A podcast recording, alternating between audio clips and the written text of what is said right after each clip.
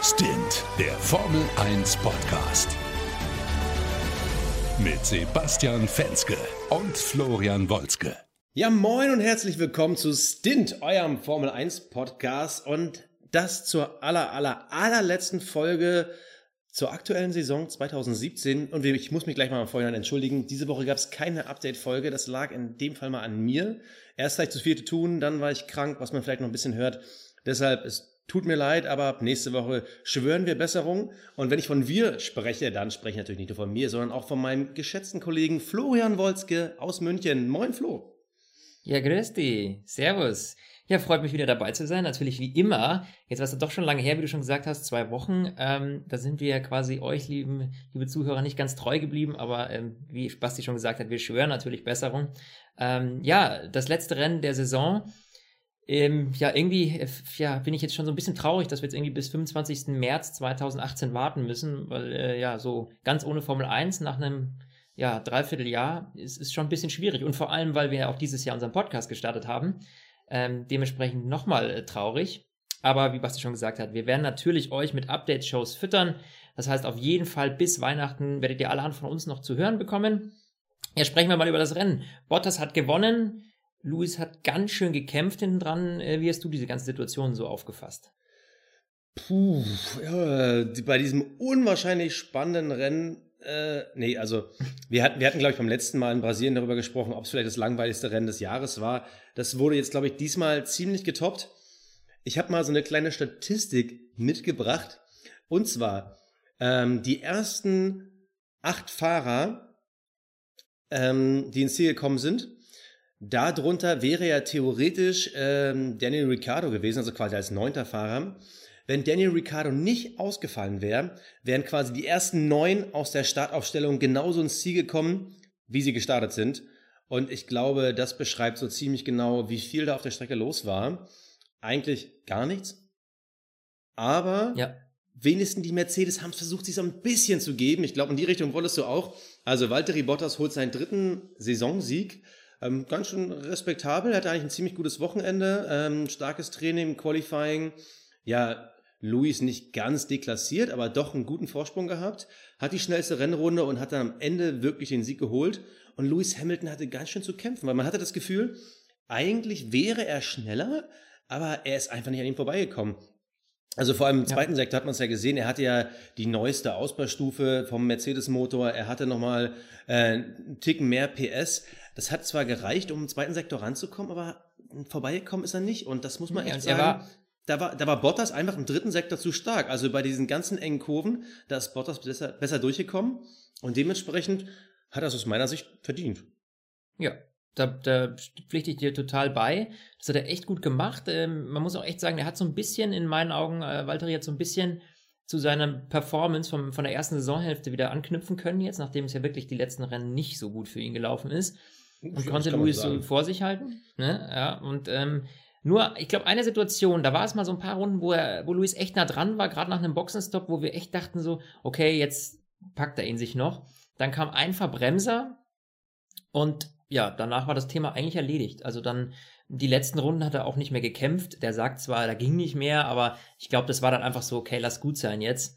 Ähm, ja, das Thema ist durch. Das war so drei Runden Verschluss, wo er dann auch nicht mehr attackiert hat, richtig. Ja, und dementsprechend ähm, war das Rennen eigentlich ähm, relativ äh, äh gelaufen, ne? Also, ja, würde ich so ja. sagen. Hat Luis zwar gekämpft, aber war jetzt nichts Dramatisches oder so, dass man jetzt sagen könnte, boah, das war jetzt sauknapp oder so. Also das fand ich jetzt nicht. Das Spannende bei Bottas ist ja, ich meine, äh, da können wir ja schon mal so viel teasen. Ab nächster Woche gibt es unseren größten, äh, Größe, großen Saisonrückblick. Ähm, Valtteri hatte so zwei, drei Formkurven im Laufe der Saison. Also er hatte natürlich den Sieg in Russland, das war sein äh, vierter Grand Prix bei Mercedes. Er hatte dann auch den äh, großen Preis von Österreich gewonnen, das war so ziemlich zur Mitte. Und jetzt kommt er am Ende nochmal stark. Dazwischen hatte er immer so krasse Formschwankungen, wo man gedacht hat, puh, Alter, aber aus einem Mercedes müsste schon mehr rausholen. Vor allem, wenn man vergleicht, dass äh, in dem gleichen Zeitraum Lewis Hamilton so ziemlich jedes Rennen gewonnen hat. Ähm, dafür hat er jetzt am Saisonende schon echt wieder eine steigende Formkurve gezeigt. Und eigentlich müsste Valtteri ja schon fast traurig sein, dass die Saison vorbei ist, weil, ja, also er wurde jetzt zum Ende hin echt diesen einen Ticken besser. Also wenn man jetzt nochmal guckt, er wurde jetzt zweimal in Folge Zweiter Äh, interessant finde ich ja die Parallele. Also wir hatten ja bei Nico Rosberg vor ziemlich genau zwei Jahren, oder was heißt ziemlich genau, vor genau zwei Jahren, hatte er die letzten Rennen gewonnen, ist dann mit diesem Mehr-Push in die Saison 2016 gekommen. Das heißt also, der hat es geschafft, die Formkurve über die Saison hinweg zu halten. Und wer weiß, wenn Valtteri Bottas das ähnlich gut hinbekommt, könnte es sein, dass nächste Saison Platz zwei oder vielleicht sogar Platz eins äh, in Angriff genommen werden kann. Ah, da hast du aber so ein bisschen nicht aus dem Fenster gelehnt. nee, also, ähm, ich sag mal theoretisch, also nur zum Thema Form, weil Form hat auch in der Formel 1 viel zu tun, dieses Vertrauen ins Fahrzeug, dieses Wissen, ey, ich kann mit dem Ding immer gewinnen. Das hat man damals äh, wunderbar bei Rosberg gesehen. Da war in diese Motivation in der ersten Saisonhälfte vor allem da. Und wer weiß, was aus Bottas werden kann, wenn der halt in diesem Push weiterkommt, weil man hatte echt das Gefühl, vor allem zum Beginn der zweiten Saisonhälfte, dass er dieses Vertrauen ins Auto nicht hat. Ja, Während Luis parallel fast alles gewonnen hat. Er wird jetzt auf jeden Fall mit einem großen Motivationsschub irgendwie in die Pause gehen und ich denke schon, dass ihm das was gebracht hat. Auch das war auch, glaube ich, echt wichtig für sein Ego so ein bisschen, dass er jetzt das letzte Rennen noch gewonnen hat und vor allem auch irgendwie ehrlich gewonnen hat. Weil ich hatte jetzt nicht das Gefühl, dass Louis irgendwie zurückgesteckt hat oder so. Na, also, Gegenteil. Mein, ich also, du so, hast ja vor dem Boxenstopp von Luis gesehen, wie er da Gas gegeben hat. Da könnte man vielleicht sogar fast sagen, vielleicht ist Luis eine Runde zu spät zur Box gekommen. Ich weiß gar nicht, wie viele Runden zwischen den lagen. Drei oder vier. Und genau in der letzten Runde, da war ja bei Bottas der Reifen da, da hat er diesen Rückstand aufgeholt, aber äh, Luis, der hatte ja wirklich einen starken Push, zwar dieser Versuch des Overcuts, also vielleicht eine Runde früher und es hätte sogar ausgehen können. Also Luis hat definitiv nicht mit angezogener Handbremse gekämpft. Ja, da gebe ich dir vollkommen recht. Also absolut. Ähm, ich finde ehrlich gesagt auch, wer heute auch echt gut äh, äh, gefahren ist, äh, war Pascal Wehrlein. Also oh ja das hätte ich jetzt ehrlich gesagt nicht erwartet. Äh, normalerweise sind die Saubers ja wirklich echt äh, letztes Schlusslicht. Aber Pascal hat echt nochmal beim letzten Rennen alles rausgeholt und hat dann haarscharf mit dem Haas gekämpft. Das Mir hat gerade gefallen, letztes Schlu Schlusslicht. Also gibt es hinter dem normalen Schlusslicht immer nochmal ein letztes ja, Schlusslicht? Ja, das war, du hast recht, das war eine, eine, eine Doppelung. Ja, Sebastian. Da habe ich mich wohl vertan. Nee, ich glaube, es waren eher zwei Euro ins Phrasenschwein. Nee, aber du hast recht. Ich meine, äh, sauber haben die irgendwie beim letzten Rennen irgendwie Power gefunden? Ich meine, äh, was war da los? Also, die fahren ja mit dem Letztjahresmotor. Also, weißt du, wie ich meine? Das war schon echt krass, was der da rausgeholt hat. Das hat mich schon ähm, sehr gewundert. Wirklich sehr gewundert. Ja, die, die beiden Haas-Fahrer Grosjean und Magnussen haben ja im Laufe der Saison schon gesagt, dass die ganzen Updates irgendwie gar nichts bringen, beziehungsweise das Auto sogar schlechter machen. Jetzt hatte man irgendwie das Gefühl bei diesem Rennen, boah, ihr habt es ja noch schlechter hinbekommen, weil, genauso wie du sagst, also vor Wehrlein fuhr halt Magnussen in einem Motor, der halt ein Jahr aktueller war, mal locker so 50, 60 PS mehr hatte, aber Wehrlein war ja wirklich am Ende eineinhalb Sekunden dahinter, also à la Bonheur. Und ich ja. glaube, mit, mit 10, 20 PS hätte er es sogar schaffen können, aber man hat einfach gesehen, ja, und er hat ihn ja Motor. überholt. Einmal. Also ich meine, das war ja wirklich ein cooles Überholmanöver und ähm, ja, äh, Magnus hat dann nochmal reingezogen und so äh, und trotzdem hat äh, Pascal ihn gepackt, aber natürlich dann direkt kam der Konter, zweite, also eine Kurve dahinter, kam direkt der Konter und ja, dann war das Thema auch irgendwie durch, aber der konnte sich super halten, hat viel gepusht, ähm, hat auch nicht irgendwie den Mut verloren ähm, und das war echt eine super Sache. Aber da muss man auch ehrlich gesagt dazu sagen, dass Haas wirklich eine Abwärtsspirale irgendwie hat diese Saison, finde ich. Also sie waren in der ersten Saisonhälfte, haben wir die echt noch gelobt und dass es echt gut gelaufen ist, ne? gerade für so ein neues Team. Aber jetzt irgendwie die letzte Saisonhälfte, die war echt eine Katastrophe bei denen. Ich gebe dir mal so halb recht. Also grundsätzlich hast du äh, schon recht. Man hatte das Gefühl, okay, bei Haas, da könnte was gehen. Aber man muss auch fairerweise sagen, wenn man sich nur die Zahlen anguckt, du weißt ja, ich bin ja so ein kleiner Zahlenfreak. Also, wir haben jetzt äh, Magnussen und Grosjean. Magnus hat insgesamt 19 Punkte, hat in der ersten Saisonhälfte ganz starke 11 geholt und in der zweiten 8. Also klar, das wäre jetzt mathematisch gesehen, keine Ahnung, 30, 40 Prozent weniger, aber es war jetzt trotzdem nicht der Knüller. Grosjean hat in der gleichen Zeit halt 28 Punkte geholt, bei dem ist es auch so ziemlich 50-50, aber eben dieses, dieses, diese gefühlte Power, die hatten in der ersten Saisonhälfte relativ viele Ausfälle, da war einfach gar nichts mehr. Und das Gleiche kann man ja, ja auch im Endeffekt zu Toro Rosso sagen. Ich meine, Hartley und Gasly sind halt beides junge Fahrer, die sich erst ein bisschen an die Formel 1 gewöhnen müssen, aber die waren ja quasi im sauber Sandwich. und von Toro Rosso. Die haben ebenfalls einen aktuellen Ferrari-Motor. Nee, warte mal. Doch ja, einen aktuellen Ferrari-Motor. Und äh, die haben im Endeffekt die Red Bull Power irgendwo im Hintergrund und dass die irgendwie gegen Sauber kämpfen, also ist ja mehr als traurig. Ja. Ich meine, was machen die erst nächstes Jahr mit einem Honda? Ja, das ist, du sagst, das, das ist richtig, richtig bitter. Äh, deswegen, also ich glaube irgendwie, ja, ist eine ganz, ganz, ganz äh, schwierige Situation irgendwie. Also vor allem, wenn du wirklich den Sauber irgendwie als Maßstab dann nehmen musst, dann weißt du, dass du ganz hinten angekommen bist. Also dann weißt du echt, dass Ende im Gelände ist. Ähm, aber dementsprechend trotzdem nochmal das Lob an Pascal Wehrlein, der das hier echt super gerockt hat. Und man darf ja auch eins nicht vergessen, es ist nämlich ähm, mit sehr großer Wahrscheinlichkeit, also da müsste jetzt schon sehr viel irgendwie noch glücklich laufen für ihn, das letzte Rennen für ihn gewesen in der Formel 1. Also zumindest fürs Erste, denn äh, wie es aussieht, äh, ist er der Fahrer, der fliegt und eben kein Cockpit mehr hat. Ähm, wir hatten das ja schon öfter angesprochen, auch im Sommer, ne? wo geht's hin, wo geht die Reise hin? Und immer wieder wurden Cockpits vergeben, für Pascal ist irgendwie keins mehr da. Klar, er ist Mercedes-Nachwuchsfahrer. Ähm, jetzt sagt natürlich ähm, Ferrari bei Sauber im nächsten Jahr, nee, ähm, wir wollen unseren Nachwuchsfahrer da reinpacken, deswegen fährt Leclerc.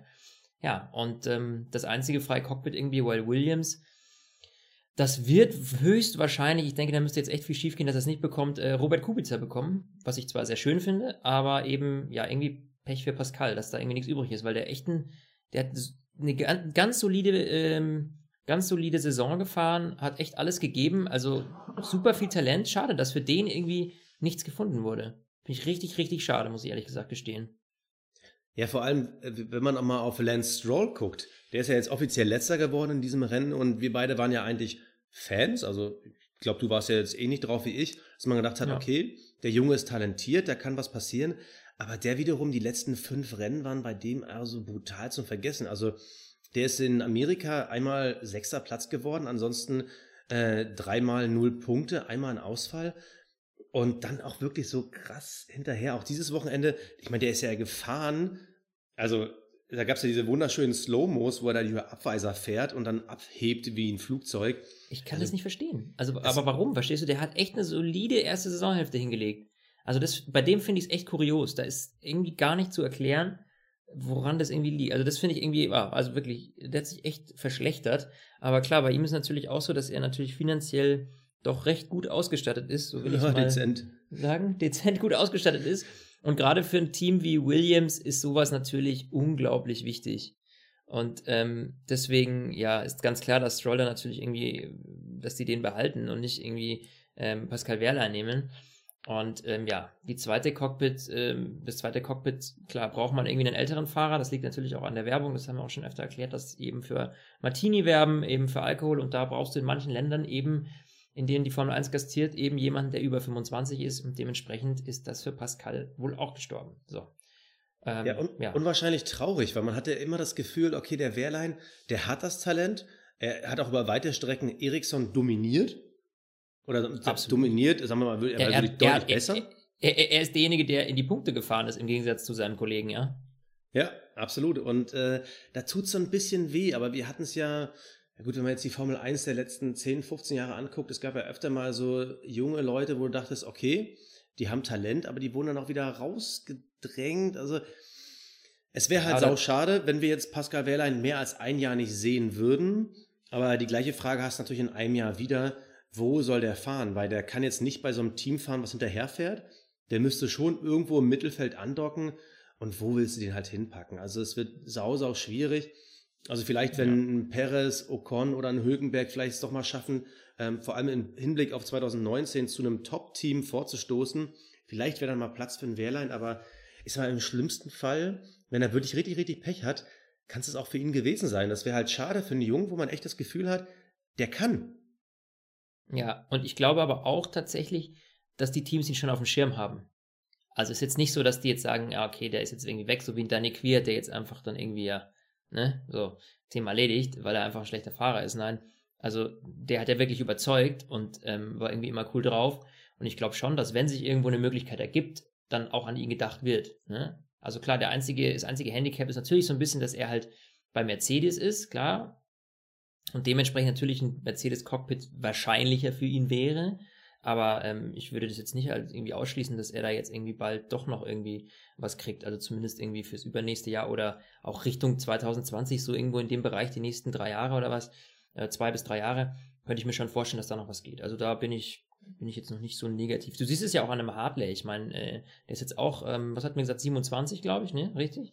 Ähm, und, und, und kriegt ein Formel 1 Cockpit. Also da siehst du, dass irgendwie alles doch möglich ist. Und Pascal ist ja sehr jung.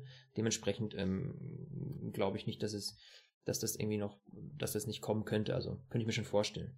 Wer natürlich auch sein letztes Rennen hatte und diesmal, ähm, ja, ich denke mal wahrscheinlich endgültig. Man will es ja nie ne, verschreien, aber Felipe Massa, ne, der, ähm, der Kandidat, der vom Rücktritt zurückgetreten ist und jetzt wirklich zurücktritt. Ich hoffe, das war richtig.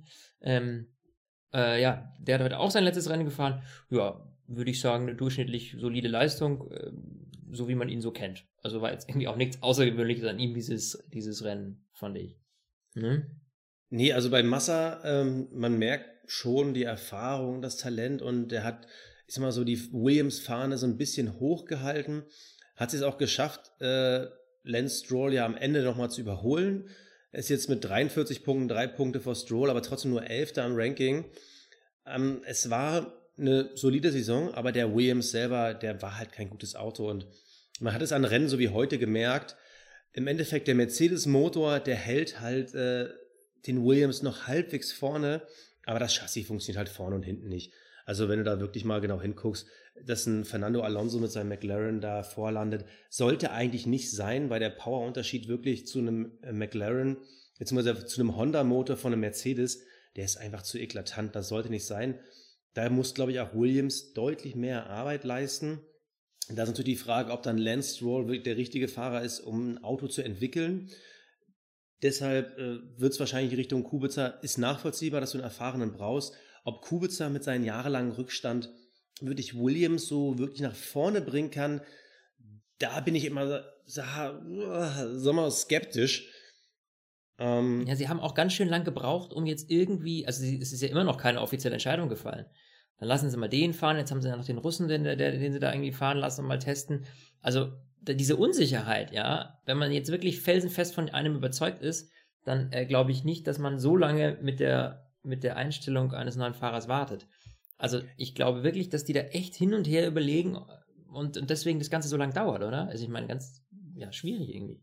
Ja, aber ich würde in der Hinsicht aufpassen. Ich meine, wir können, wir werden da bestimmt noch mal in unserer Saison Vorschau fürs nächste Jahr noch mal drüber sprechen, aber im Endeffekt, Kubica ist eine extrem krasse Wette auf die Zukunft. Auf der einen Seite werden alle sagen, ey, voll geil, dass ihr dem Jungen eine Chance gebt und ähm, nur wegen seiner körperlichen Benachteiligung heißt das nicht, dass er ein schneller Junge ist, aber die Gefahr, wenn Kubica halt nicht so schnell ist, dass er vielleicht sogar noch hinter einem Stroll landet und du dadurch das Team vielleicht auch Jahre hinweg schädigst und vielleicht auch einen PR-GAU riskierst, Ah, das ist natürlich schwierig. Und da verstehe ich natürlich auch, wenn man dann lange überlegt, okay, machen wir das, machen wir das nicht? Glauben wir, dass der uns zu 100 Prozent nach vorne bringt? Also, man kann Williams verstehen, aber das Team muss sich halt langsam nach vorne orientieren mit Fahrern, in denen man in die Zukunft fahren kann. Und da könnte Stroll der richtige Mann sein. Da hätte auch Wehrlein reingepasst. Weil im Endeffekt, Williams hat jetzt die Saison auf Platz 5 beendet. Aber dahinter sind halt für nächstes Jahr noch McLaren, die definitiv einen Sprung nach vorne machen werden. Dahinter ja, ist Renault, sicher. wo man ganz echt sicher. auch davon ausgehen kann, dass Renault noch mal mehr Power finden wird und vielleicht wird es ja auch ein Sauber schaffen mit einem neuen Ferrari-Motor noch mal ein bisschen nach vorne zu kommen. Also wenn Williams Pech hat in ihrer Fahrerkonstellation, aber auch gleichzeitig in ihrer Entwicklung, kann es doch sein, dass sie von Platz 5 mal locker so auf Platz 8, 9 abrutschen. Und da muss natürlich jetzt, würde ich überlegen, gehen wir dieses Risiko ein? Ja, das ist. War voll äh, schlüssig, die Begründung, oder? Ja, ich gebe dir Ach. da vollkommen recht. Jetzt, äh, ich, kann leider nicht widersprechen. Ich mache das mal so gerne, aber ähm, du merkst, es funktioniert gerade nicht. Nee, also finde ich, finde ich eine, eine, ja, finde ich, finde ich, finde ich richtig, was du da gesagt hast. Ist auf jeden Fall, Fall nicht, nicht easy für die, aber ich bin auch jetzt echt mal schwer gespannt, wenn endlich mal die Entscheidung kommt. Ne? Vielleicht kommt, erleben wir noch irgendeine Überraschung. Ich glaube es zwar nicht, aber Jetzt sollte dann endlich nicht. mal die Entscheidung kommen. Genauso wie, das ist zwar bei so ein kleiner äh, Sidekick irgendwie drin, das ist ein bisschen ab vom Thema, aber genauso wie es mich nervt, dass wir immer noch nicht wissen, wo wir nächstes Jahr Formel 1 schauen. Oh, ja. Also wir haben das ja schon in der Sommerpause angekündigt, dass wir in unserer nächsten Update-Folge, Entschuldigung, bestimmt mehr wissen. Aber ja, wir wissen jetzt, ist Ende der Saison, wir wissen immer noch nicht, was passiert. Und eigentlich hieß es ja auch so, ja, es könnte bis Abu Dhabi geklärt sein, wo wir nächstes Jahr äh, Formel 1 gucken. Ja, wir wissen es immer noch nicht. Also das bleibt weiter spannend. Ob es RTL oder Sky weitermachen oder sich beide teilen. Wir werden sehen, das, was da passiert. Ja, das Einzige, was wir wissen ist, und damit würde ich quasi unser Top-Thema des Rennens aufmachen. Wir wissen, dass Mach's wir auch. Niki Lauda nicht mehr als Experten sehen werden. Ja, Puh. was für eine Show, die er da noch abgezogen hat, ne? Okay, äh, ich glaube, bevor wir das einordnen, das Show ist natürlich erstmal auf der emotionalen Ebene, muss man ganz klar sagen, 21 Jahre waren es jetzt. Ähm, ich kann mich noch ziemlich genau erinnern, so die ersten Saisons, die ich geguckt habe, oder die ich so mitbekommen habe, dass meine Eltern die gucken. Da war Michael Schumacher damals bei Benetton und dann der Wechsel zu Ferrari. Da war das erste Mal, dass ich ein bisschen geguckt habe. Und von da an war Niki Lauda eigentlich immer da. Und auf einmal ist er nicht mehr da. Also so, so Rapid Reaction, was ist für dich so, was bedeutet für dich so der Rücktritt von Niki Lauda? Ja, das ist irgendwie so, also man, man, hat ja schon gesehen, dass er sich so ein bisschen aus der Affäre gezogen hat, weil ganz oft ja ähm, Timo Glock neben Florian König moderiert hat, den ich übrigens sehr gut fand und sehr solide, was er so gesagt hat. Aber Niki Lauda war halt irgendwie so eine Ikone irgendwie. Also der gehört einfach dazu, ja. Also der, der gehört genauso dazu wie irgendwie die bunten Hemden von Kai Ebel. Also das ist irgendwie so, ja, der, der ist irgendwie so da und vor allem hat er immer, er hat immer eine sehr starke Meinung gehabt, weißt du? Und die hat er auch geäußert. Der hat nie ein Blatt von Mund genommen. Der hat das gesagt, was er denkt. Ob das jetzt immer richtig war und falsch, darüber lässt sich diskutieren. Also da war ich auch oft nicht seiner Meinung, muss ich ganz ehrlich gestehen, wirklich sehr oft. Aber er war immer straight. Also er hat immer seine, das, was in seinem Kopf vorging, hat er auch rausgehauen und hat jetzt nie so journalistisch korrekt, so wie wir natürlich, so wie wir Journalisten sind oder wie jetzt auch ähm, ne, Florian König, auch Journalist und Moderator, sondern er hat einfach immer einfach frei Schnauze rausgehauen, was er denkt. Und das finde ich cool.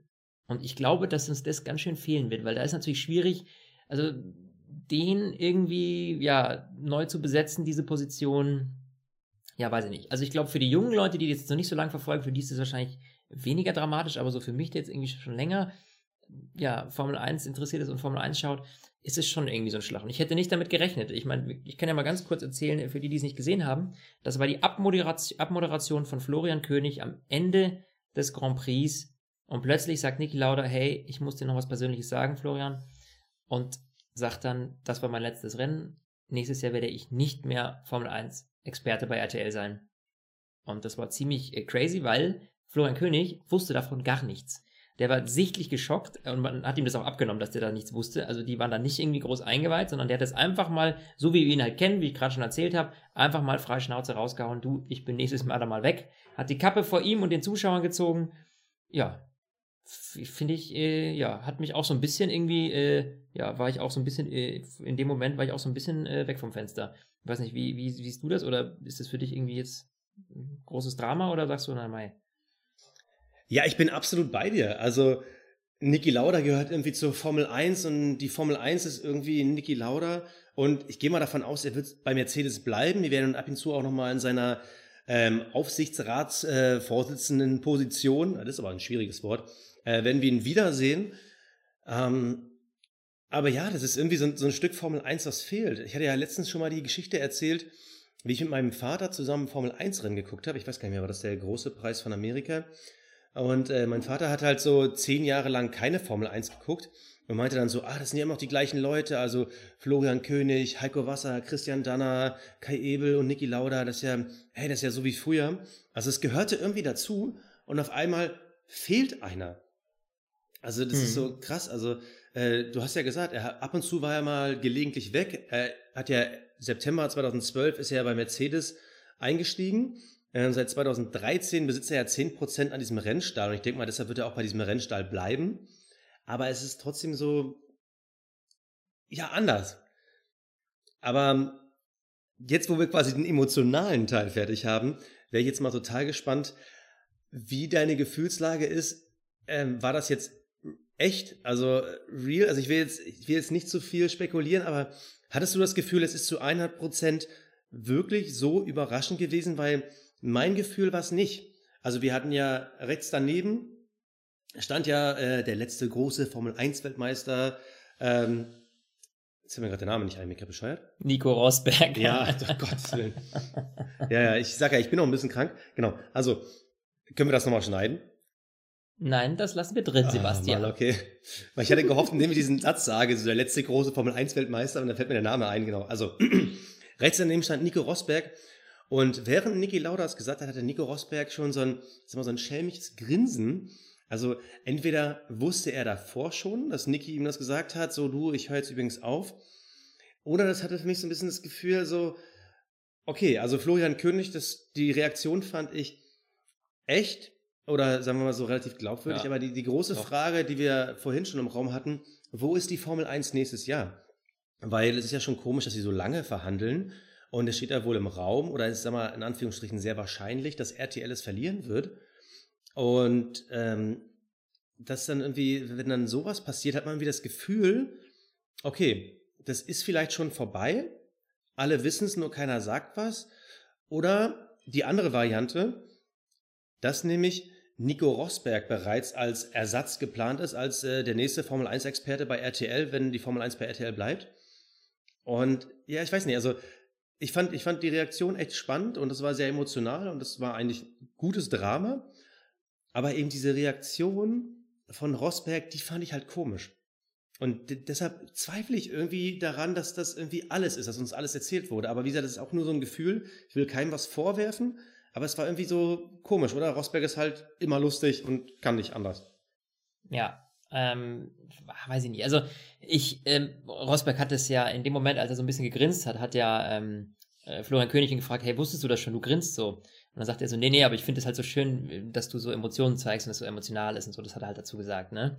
Ähm, ja, ist schwierig zu deuten, ne? Es ist natürlich jetzt irgendwie schon, plötzlich steht da Nico Rosberg mit im Bild bei diesem Rennen und dann verkündet Niki Lauda seinen Rücktritt. Also es hatte schon sowas, ne, so, so nach dem Motto fließende Übergabe irgendwie, ja. Äh, aber das weiß ich nicht, also äh, schwer zu beurteilen. Könnte ich mir vorstellen, also ich glaube, er würde da gut reinpassen, so, warum nicht? Also ich mag Nico Rosberg ja bekanntlich, deswegen hätte ich nichts dagegen, wenn wir ihn als Experten da hätten. Äh, aber ja klar, Niki Lauda kann er natürlich nicht ersetzen. Also das kann, glaube ich, irgendwie keiner. Also das ist, bin ich schwer gespannt, wie das, wie das nächstes Jahr wird. Aber ob Nico Rosberg das macht oder nicht. Aber ganz weiß ich ehrlich, nicht. Aber ganz ehrlich, genau da, als ich eben auf dem Weg nach Hause war nach dem Rennen, um natürlich mental schon mal den Podcast vorzubereiten, dachte ich mir so, eigentlich dürfte Rosberg gar nicht der Experte werden. Nehmen wir aus einem einfachen Grund. Letztes Jahr hat er mit der Formel 1 aufgehört als amtierender Weltmeister, weil er gesagt hat, er will sich mehr um die Familie kümmern und weniger dieser Reisestress. Ich meine, natürlich kommen dazu noch richtig. Tests und PR-Maßnahmen, aber wenn er jetzt Formel 1-Experte wird, heißt ja, dass er trotzdem zu 20 oder 21 Rennen dann Ja. ähm, fliegen muss. Also ist er dann mehr bei der Familie zu Hause? Also Ja, ich glaube, dass das zu, ähm, ja, ich könnte mir auch vorstellen, dass das zu, ich meine, das ist natürlich trotzdem nicht so ganz so ein krasser Job, wie irgendwie jetzt, äh, äh, ja, selber zu fahren und dann zwischendurch irgendwie früher anzureisen, Tests zu machen, whatever. Aber es ist natürlich trotzdem so, dass unglaublich viel Zeit dafür flöten geht. Also es ist ja letztlich schon fast ein Fulltime-Job, weil du halt auf der halben, auf der, auf der ganzen Welt irgendwie äh, umeinander reist und da irgendwie die Expertentalks führen musst, dann auch und die Rennen moderieren musst.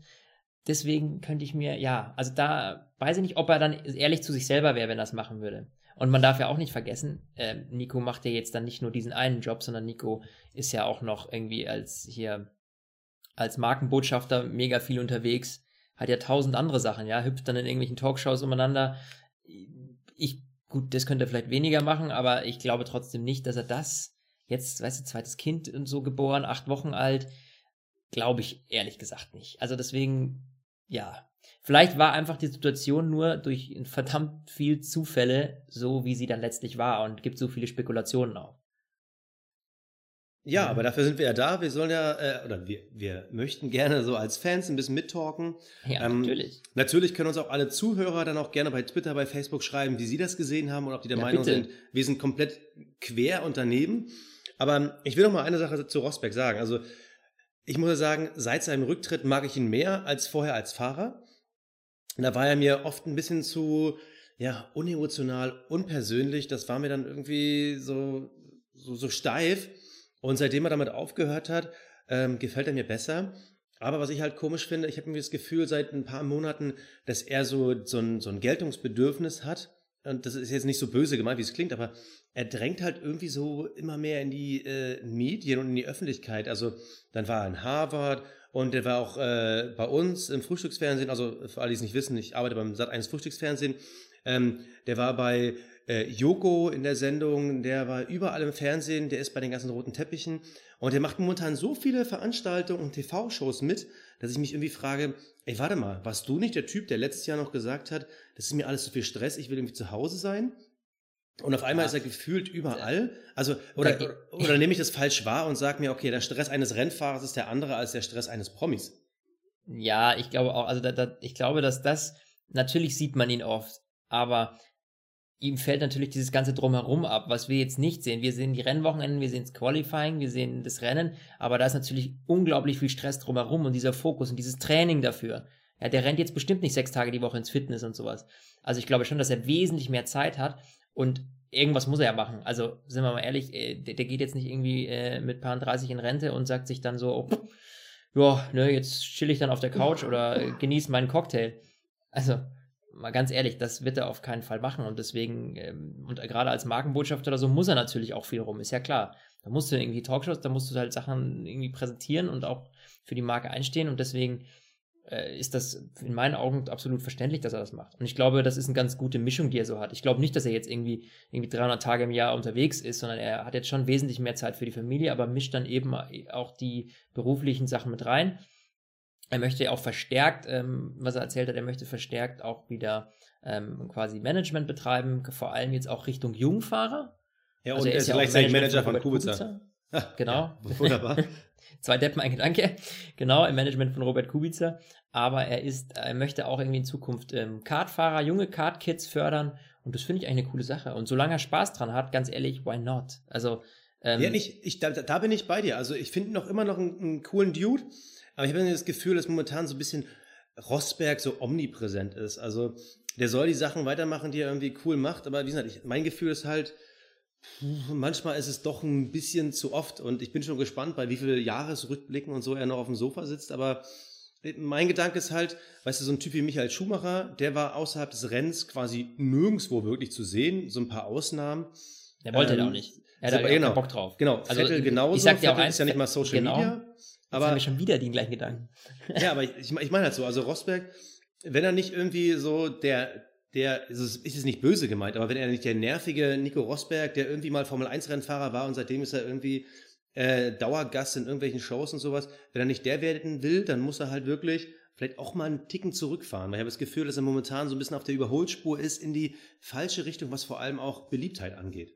Und damit bin ich jetzt auch durch mit Rosberg. Ja, das kann ich jetzt ehrlich gesagt schwer einschätzen. Das wäre echt auch was, ähm, was ich gerne von euch äh, Zuhörern wissen würde, oder wir, glaube ich, gerne wissen würden, wie ihr das so denkt.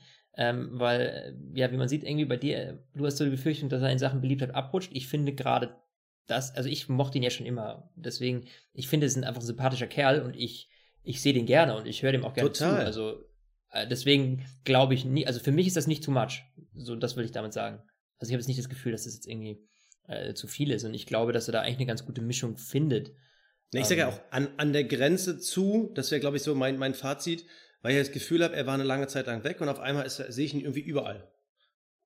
Ja, jetzt bin ich mal gespannt. Müssen wir echt mal abwarten, was nächstes Jahr da ist. Äh, ob er dann doch bei RTL öfter mal reinhüpft, falls RTL den Vertrag für die Übertragung nächstes Jahr bekommt. Das wissen wir noch nicht. Ähm, da auf jeden Fall mal abwarten. Also, ähm, äh, ja, bin ich mal schwer gespannt. Aber jetzt mal äh, weg vom Thema Nico Rosberg, denn es gibt ja nicht nur nächstes Jahr auf jeden Fall irgendwie vielleicht einen neuen TV-Experten, nein, es gibt auch jetzt schon das brandneue Logo, das released wurde von der Formel 1. Hast du das gesehen? Oh ja, puh. Wie findest du das? Oh, schwierig, also, äh, also ich fand das bisherige Formel 1 Logo eigentlich immer so ganz okay und jetzt irgendwie dieses neue, puh. Also es ist halt so typisch amerikanisch. Also für alle, die noch das alte Logo vor Augen haben, das ist so ein schwarzes F und dahinter so eine rote 1, die aber so, ich sag mal so aerodynamische Windfäden davor, äh, dahinter hat und darunter steht halt Formula One. Und das Neue ist halt so ein, ja, sieht irgendwie aus wie so ein, so, so ein normale Autostraße, wie so ein F und dahinter einfach so ein Strich, dass die 1 sein soll und darunter steht FIA Formula One World Championship. Und es, mh, hm, Es sieht halt so typisch amerikanisch aus. Also die Logos der amerikanischen äh, Rennserien sehen alle immer so ein bisschen ähnlich aus. Die haben auch immer so, so einen langen Schweif und darunter auch dieser Claim World Championship. Also das ist so, so, ich sag mal so typisch Liberty Media. Wir müssen alles ein bisschen größer verkaufen. Das ist nicht einfach nur die Formel 1, sondern das ist die Formel 1 Weltmeisterschaft. Aber ich finde es. Ami halt, ne? Ja, aber ich weiß nicht, ich, ich finde es nicht so richtig geil. Also. Ja, ich weiß. Also ich finde es nicht. Ich, ich, habe jetzt auch nicht irgendwie, bin jetzt in die Luft gesprungen und dachte mir so, boah, was ein geiles Logo. Aber Endlich. ich finde es tatsächlich irgendwie. Ähm, das alte Logo war schon sehr alt, sagen wir es mal so. Deswegen finde ich diese leichte Erfrischungskur gar nicht schlecht. Oh, bist also du so Alabani Stinson? Neues immer besser? Nee, das habe ich nicht gesagt, aber besser als die Menschen wie du, die sagen, früher war alles besser. nee, sage ich auch nicht, aber es ist halt, ja, okay. Ich meine, Liberty ja. Media muss ja nicht alles ändern. Ja, die ändern ja auch nicht alles. Aber mal so ein Logo zu einer Erfrischungskur ist doch mal nichts Schlechtes. Ich meine, viele Menschen ändern, viele Filme ändern ihr Logo. Warum nicht auch eine Rennserie? Also ich finde das jetzt, ich finde auch, dass es ganz klar erkennbar ist, was es ist. Also es ist jetzt nicht so, dass du jetzt irgendwie da auf das Logo guckst und dir denkst, was ist das? Sondern das ist absolut Formel 1 irgendwie. Und äh, das sieht moderner aus. Why not? Ne? Und ich glaube, ich kann mir auch vorstellen, das weißt du ganz ehrlich, dass Liberty Media auch gerne so ihren eigenen Stempel jetzt ne, auf den Headquarter setzen will, so ungefähr, ne, und einfach mal sagt, so hier, sagt, das sind jetzt wir, wir sind neu, Formel 1. Und ich kann mir schon vorstellen, dass das schon Grundgedanke ist, quasi so ein ne, Machtwechsel auf der einen Seite hatten wir ja vor einem Jahr und jetzt einfach mal auch noch das passende neue Logo dazu. Um das alte irgendwie abzustreifen, jetzt mal ganz symbolisch gesprochen. Könnte ich mir schon gut vorstellen. Okay, ein Thema habe ich noch für dich und zwar äh, zitiere ich den äh, aktuellen Formel 1 Weltmeister Lewis Hamilton. Ähm, wunderbar kurz vor der Siegerehrung in diesem ähm, kleinen Fahrerraum, wo sie sich nochmal erfrischen. They have to change the track. Fassen wir jetzt nochmal das Rennen in Abu Dhabi zusammen. Wir haben kaum Überholmanöver gesehen. Wie gesagt, unter den Ausfall von Ricardo werden wahrscheinlich die ersten neun so ins Ziel gekommen, wie sie gestartet sind. Bist du der gleichen Meinung? Müssen die irgendwas umbauen? Ja, also die Strecke ist irgendwie absolut unspannend. Also ich meine, das haben wir heute gesehen. Ich meine, irgendwie, das war ja wirklich. Ich weiß nicht, ich kann jetzt nicht sagen, ganz ehrlich, ist die Luft jetzt einfach raus und nach zwei Rennen Weltmeister ist eh schon erledigt und äh, jetzt letztes Rennen irgendwie, ne, passiert da nichts mehr, aber ich finde auch, dass die Strecke einfach, da ist wirklich auch irgendwie keine lange Gerade, weißt du, so richtig lang, wo man sagen kann, jetzt da kannst du mal überholen oder irgendwie von der Kurvenführung her auch nichts, nix, keine spannenden Elemente irgendwie da drin. Ja, wir haben ja momentan äh, Rennautos, die einen, das sind so eher die äh, Red Bulls und Ferraris, die sind halt super in den Kurven, dann hast du die ganzen Mercedes-Fahrzeuge, äh, die sind halt super stark auf Geraden. Und du hast es jedes Mal, äh, vor allem hier in Abu Dhabi, vor den langen Überholmöglichkeiten, vor den längeren Geraden, kommt halt immer so eine äh, Zickzack-Kurve. Das siehst du vor allem im ersten und im dritten Rennabschnitt. Und da sind die anderen immer rangekommen, aber durch die lange Gerade sind die Mercedes immer wieder weggefahren und nee, also mhm. ich, also der, der Mix der Strecke, der, gefällt mir halt irgendwie nicht. Und deshalb muss man sagen, wirklich auch auf Basis dieses relativ schwachen Ergebnisses, ähm, Luis hat zu 100% recht. Und auch Kimi ja. habe ich jetzt gerade gelesen, ähm, hat jetzt auch nochmal nach dem Ergebnis gesagt, man muss da was ändern. Max Verstappen sagt auch, äh, die Strecke ist super langweilig. Und ich gebe Ihnen recht, obwohl ich eigentlich diese Passage mag, also vor allem den dritten Sektor, auch mit dem Hotel und so, das sieht alles total spektakulär aus. Pompös, ja, ja, gebe ich dir absolut recht, aber das heißt ja nicht, dass die Streckenführung irgendwie gut ist. Also die, ne, man müsste das irgendwie, ja, ich glaube, aber ich könnte, ich weiß nicht, das ist ziemlich eng bebaut und so. Das ist natürlich die Frage, welche Möglichkeiten hast du, um die Strecke zu ändern? Das ist halt auch schwierig. Ne? Also ganz ehrlich, wenn jemand äh, die Möglichkeit ja, hat, was zu ändern, ja. dann doch bitte Abu Dhabi. Sagen wir mal, finanziell also, auf jeden Fall. Die machen also, es dann möglich. Das, die Vereinigten Arabischen Emirate, die sind ja wohl doch dafür bekannt, dass die den ein oder ja. anderen Euro haben. Also ich glaube, die, hätten, ich glaub, die hätten auch kein ich Problem, das Ding das. morgen komplett abzureißen und bis nächstes Jahr eine neue Strecke zu bauen. Also da sind die aber ein bisschen entspannter. Ich, ich revidiere das komplett. Du, ich gebe dir recht, du hast recht, ja. Ha, Mensch, jetzt muss ich dir tatsächlich im letzten Rennen in der letzten Rennanalyse dieses Jahres in der letzten Aussage recht geben. Wieder recht geben, würdest du sagen, oder? Ach komm, hau mir ab. Äh, ja, so ein, ein, ein, Fakt haben wir jetzt noch, oder, äh, oder zwei Fakten haben wir. Äh, wir haben natürlich, Kimi Räikkönen hat es nochmal geschafft, Platz 4 in der WM-Wertung zu holen. Ähm, Glückwunsch, Glückwunsch von hier aus. Ist natürlich relativ simpel. Ricardo ist ausgefallen, Kimi ist Vierter geworden. Ähm, ja, gut. Also rein auf dem Papier haben wir dann quasi Mercedes, Ferrari, Mercedes, Ferrari und äh, zwei Red Bulls, äh, zwei Force Indias. Also am Ende des Jahres hat sich dann so ein bisschen eingepegelt, so wie sie auch wirklich meistens hier gekommen sind. Aber pff, ein Knüller war es nicht. Wir haben Renault, die den sechsten Platz nochmal holen. Wir haben ja vorhin schon mal gesprochen. Ähm, Hülkenberg, eigentlich ein solides Rennen gefahren. Oder ja, hast du was anderes gesehen? Also vor allem ja, am Anfang dieses Abkürzen, ey, sorry. Genau. Ey, Hülkenberg tut am Radio so, also am Boxenfunk so, als, als hätte er ihn irgendwie, he, forced, he pushed me off the track. Ey. Ja, er, der war einen halben Kilometer noch hinter ihm irgendwie. Also der war mit seinen Vorderreifen bei seinem Heck und äh, hat ihn dann quasi und behauptet dann, er wurde abgedrängt. Also ja, das also war, sie, ja, sie waren nebeneinander, war, aber er hat ja wirklich so weit die Kurve noch ausgeholt. Also ja, er wollte einfach, äh, ja, Mai, du probierst es halt, weißt du, ich meine, bei denen ging es halt noch um was. Dementsprechend give it a try, ne? auch wenn das jetzt nicht ganz fair ist. Aber die Stewards haben sich das angeguckt und fertig. Punkt. Und hat dann Glück ja. gehabt. Nur eine 5-Sekunden-Strafe, hat dann direkt vom Boxenstopp 7 Sekunden rausgefahren. Und äh, am Ende hat es denen ja echt gut getan. Also mit denen meine ich den äh, Renaults. Weil Hülkenberg hm. hat dadurch acht Punkte geholt. Dadurch wurde dann der Abstand äh, zu Toro Rosso dann quasi egalisiert und dadurch konnte er die überholen. Und Renault ist damit sechster Platz in der Konstrukteurswertung geworden. Sehr fein. Ich hoffe, wir sehen nächstes Jahr noch mehr. Weil das ist so ein Team, auf das ich echt setze. Ich glaube, da könnte noch viel kommen. Oder da bin ich mir sogar ziemlich sicher, dass da viel kommt. Vor allem, wenn sie dann den Reifen wie bei Science dann richtig anziehen. ja. Aber ich glaube, über Renault sollten wir nochmal detailliert in unserem Saisonrückblick reden. Ich glaube, genau. da gibt es einiges zu besprechen. Auf um, jeden ähm, Fall. Habe ich noch irgendwas ja. Spannendes auf meiner schlauen Liste? Nö. Ja, dann. Sebastian, hast du noch was hast, dann habe ich es natürlich auch. Und liebe Zuhörer, das war es dann schon wieder von uns, nachdem Sebastian, der kommt immer mit so kleinen Zeitgame-Action, das ist dann so am Ende dann so, ach ja, da habe ich noch was, ah, da fällt mir noch was ein. und wo uns auf jeden Fall was einfallen wird, ist nächste Woche, denn da gibt es unsere erste große Update-Show nach der Saisonhälfte. Und da lassen wir dann nochmal Stück für Stück Revue passieren, was so alles passiert ist.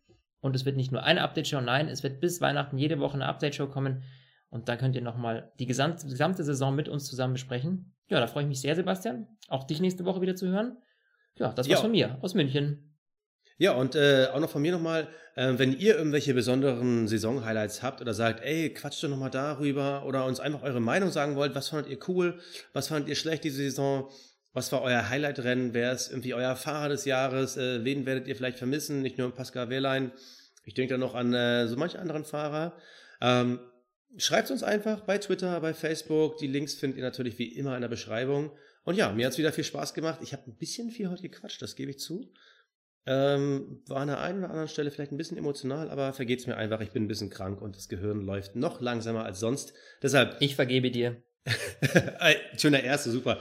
Deshalb, danke fürs Zuhören. Wir würden uns natürlich wie immer freuen über fünf saubere Sternchen bei iTunes. Und ansonsten, ja, danke dir, Flo, und dann bis nächste Woche. Stint, der Formel 1 Podcast.